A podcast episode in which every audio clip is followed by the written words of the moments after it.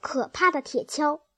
在洞里，狐狸太太温柔地为狐狸先生舔着尾巴的残根，以便帮助他止血。这是几元方里外最漂亮的尾巴了。他一边舔着一边说：“真痛啊！”狐狸先生说：“我知道你很痛，亲爱的，但是它很快就会好起来的，而且它很快就会长出来的。”爸爸，其中一只小狐狸说：“它再也长不出来了，我下半生就不会有尾巴了。”他说着，看起来非常沮丧。这天晚上，狐狸一家没有吃东西，孩子们很快就打起了盹儿来。狐狸太太也睡着了，但是狐狸先生由于尾巴上的疼疼痛，怎么也睡不着。他想：“我竟然还活着，就够幸运的了。现在他们发现了我们的洞口，我们必须赶快搬家，要不然我们就没法安宁。”唉，那是什么动静？他敏捷地转过头去倾听着。现在他听到的声音是一只狐狸能听到的最可怕的声音——铁锹挖进土里的擦擦声。醒醒！他喊着。他们要把我们挖出去了！狐狸太太顿时惊醒了，她坐起来，浑身发抖。你敢肯定这事儿吗？她悄声说道：“绝对没错，绝对没错。听，他会杀死我们的孩子的。”狐狸太太哭道：“办不到。”狐狸先生说：“可是，亲爱的，他们会的。”狐狸太太说：“你知道他们会的。”铁锹在他们头上不停地挖着，咯吱吱，咯吱吱的响。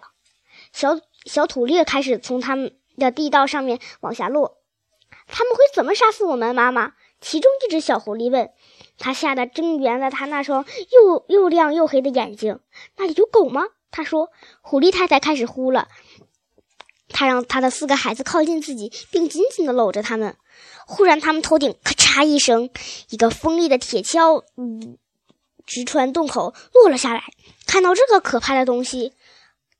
狐狸先生好像是通了电似的，他他喊道：“有办法了，快点，我们不能再耽搁了。”我我以前怎么没有想到啊？想到什么了，爸爸？狐狸挖洞的速度比人还要快。狐狸先生大声地说，开始挖了起来。世界上没有谁挖洞比狐狸还快。为了逃命，狐狸先生用前爪挖了起来，挖下来的土呼呼地朝他们身后飞去。狐狸太太跑上前去。一起帮忙，四个孩子也凑凑了过来，一起挖土，向下挖。狐狸先生说：“我们必须往更深处挖，越深越好。”地道越来越长了，以陡坡的、以很陡的坡度向下伸延，随时深，呃，随着深度的增加，离地面也越来越远了。父亲、母亲还有所有的四个孩子都在一起挖着，他们的前腿飞快地活动着。让人都看不清楚，铁锹咯吱吱的声音渐渐的远去了。大约一个小时之后，狐狸先生不挖了，停，他说。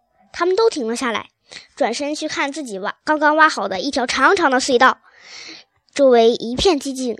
呃，狐狸先生说：“我看我们已经干完了，他们绝对不会挖这么深。大家干得很好。”他们都坐下来喘息着。狐狸太太对他的孩子们说：“你们要知道，你们这个爸爸。”要是没有你们这个爸爸，我们现在早就没命了。你们的爸爸可真是一个老了不起的狐狸。